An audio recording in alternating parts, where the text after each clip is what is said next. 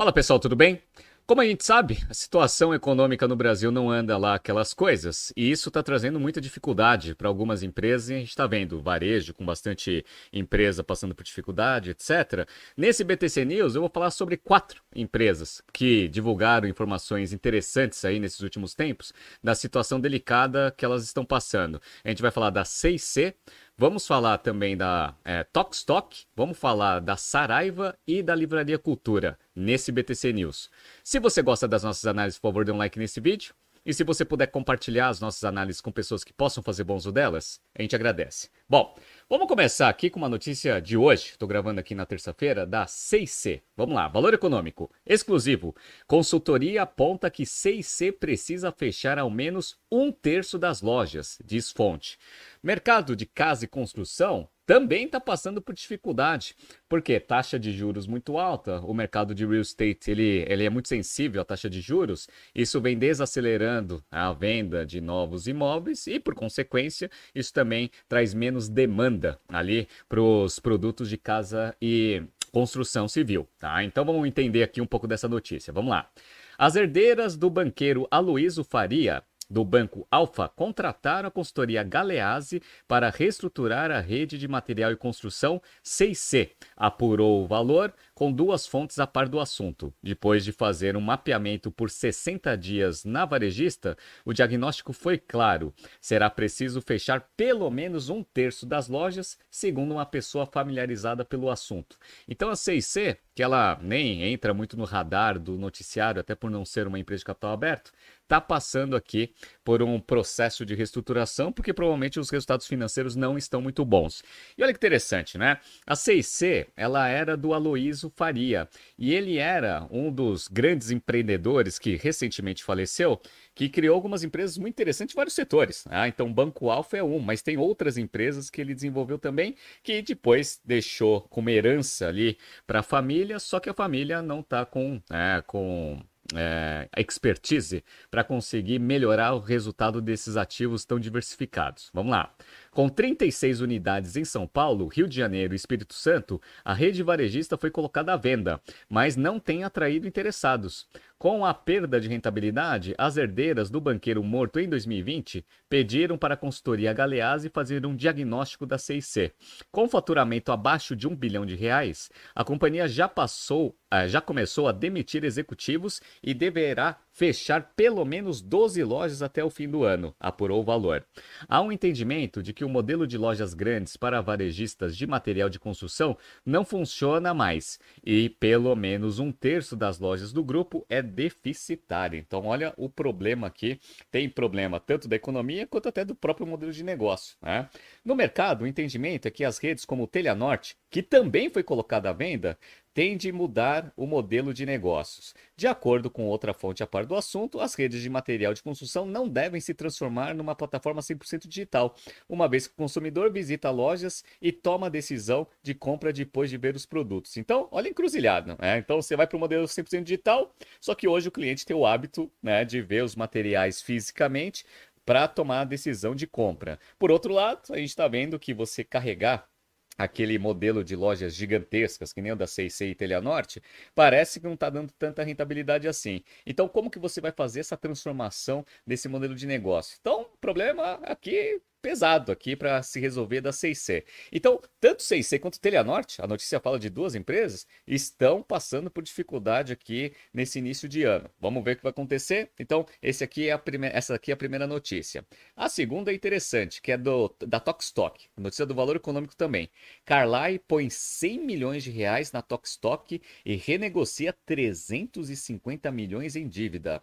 A crise que enfrenta é, a rede já fechou 17 lojas e manteve 51 unidades. Então, já também está fazendo fechamento de lojas naquele modelo grande também, que parece que os aluguéis e essa operação com real estate muito, muito pesado não está sendo sustentado aí nesses últimos tempos, né? Então, lá. A Tokstok, varejista de imóveis e decoração, assinou um acordo de reperfilamento da sua dívida bancária e fechou um acordo de um aporte de 100 milhões de reais do seu atual acionista controlador. A gestora Carlyle e outros acionistas informou nesta segunda-feira em comunicado. Pessoal, o Carlyle tá gastando dinheiro. Por quê?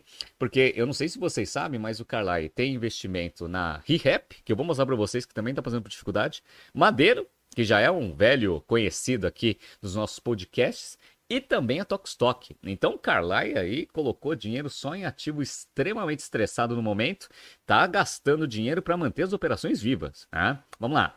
A companhia informa que a renegociação envolveu 350 milhões de reais com reestruturação de dívida equivalente aos próximos dois anos em pagamento aos bancos e permitindo que a operação volte a ser prioridade, diz. A hipótese de um aporte no novo negócio já era algo que vinha sendo comentado por fontes, para passar uma percepção aos bancos credores de que os controladores mantêm expectativa de recuperação da companhia. Então foi aquele, aquela sinalização de confiança que o sócio controlador está sinalizando ali para os bancos que, ó, eu estou aportando dinheiro no, no, negócio, então confio. Então ajuda a gente aí, dando um pouco mais de prazo com as dívidas, que o negócio, quando a economia voltar, teoricamente ele vai começar a gerar caixa suficiente para honrar todo esse nível de endividamento.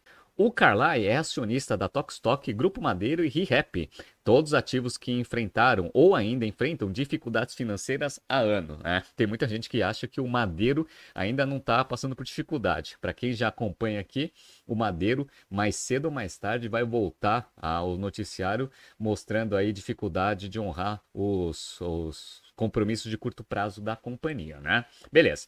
Olha a ReHap, pessoal. A ReHap também foi notícia aí nessas, nesses últimos dias. Aqui, ó. Valor econômico. Exclusivo. ReHap contrata Starboard para renegociar dívida de 500 milhões de reais. Rede diz que está focada em eficiência e tem adequado prazos com os bancos. Então, mais uma empresa aqui agora de lojas grandes também de brinquedo que também está passando aí é, bastante dificuldade com renegociação com os bancos. A gente já viu que esse modelo de loja física gigante não, não vai ter um futuro muito promissor aí de curto prazo. Né? Então esses modelos aqui já tá, estão condenados aí a se reestruturar Caso contrário, vão quebrar. Eu acho que alguns ativos aqui que eu já mencionei já foram para o buraco. Tá? Beleza, então a gente já viu aqui Tokstok, já viu Norte, já viu CIC.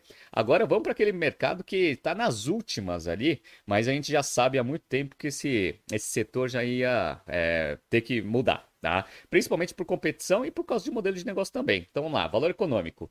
É, Saraiva fecha 13 lojas entre maio e junho. Pessoal, a Saraiva já está em recuperação judicial há bastante tempo. Né?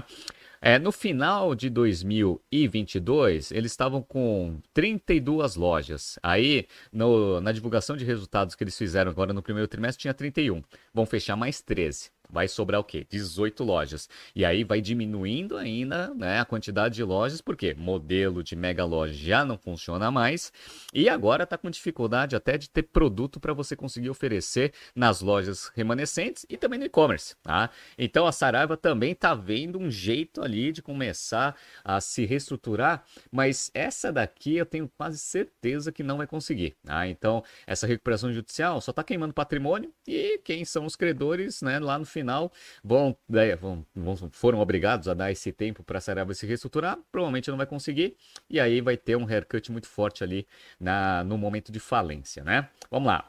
A Saraiva, em recuperação judicial, informou que encerrou as atividades de 13 de suas lojas no período compreendido de maio e junho deste ano. Segundo a companhia, o movimento está alinhado com o plano de reestruturação da rede, sem prejuízo da análise de viabilidade econômica do parque de lojas remanescentes, ou seja, as 18 que sobraram. Né? Então, Saraiva aqui, um dos grandes players do mercado de livros, né, DVDs, etc., quando isso era relevante, sofreu bastante com a transformação digital, não foi rápido o suficiente e agora, né, está diminuindo bastante a operação para ver se consegue sobreviver.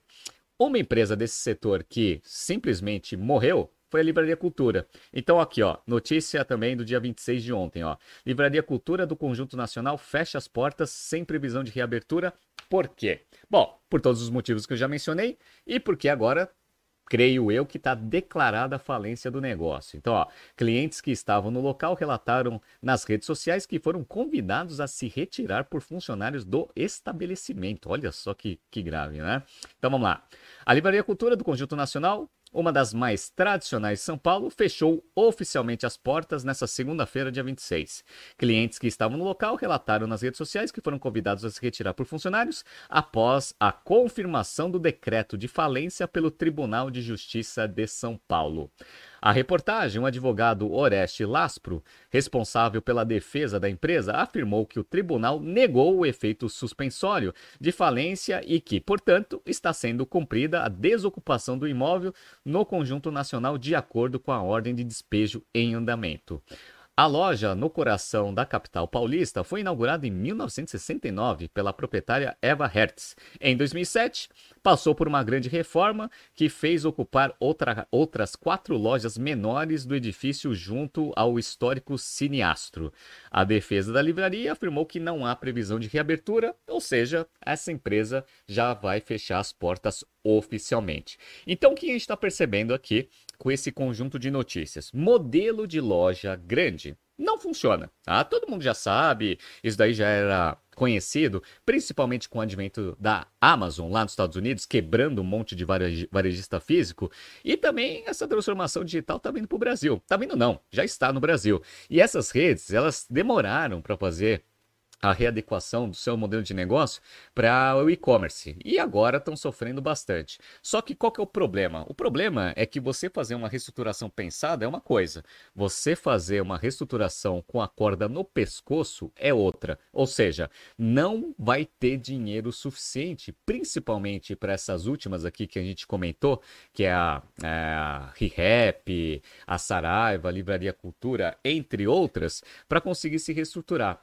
6 e Telha Norte parece que ainda tem né, um pouco de resultado financeiro. Vamos ver se elas conseguem ou se juntar ou encontrarem algum bom comprador de mercado para conseguir passar esses ativos para frente e aí o novo dono tenta criar uma nova estratégia digital para esses modelos de negócios, né? Mas uma coisa que a gente sabe é que o varejo físico está sofrendo bastante e a situação econômica não está ajudando, tá? Então está acelerando bastante os processos de quebra de algumas empresas. Vamos continuar acompanhando porque tem muita empresa que ainda está bastante frágil em termos financeiros nesse começo para meio de ano que a gente está aqui em 2023. Só para adiantar, Marisa não está pagando pagando em é, aluguel ah, então a gente já está vendo um monte de fundo imobiliário reclamando da Marisa, entre outros varejistas que a gente está vendo que está passando por dificuldade também. Vamos acompanhar, mas isso é importante para vocês saberem onde vocês alocam o recurso de vocês em termos de investimento.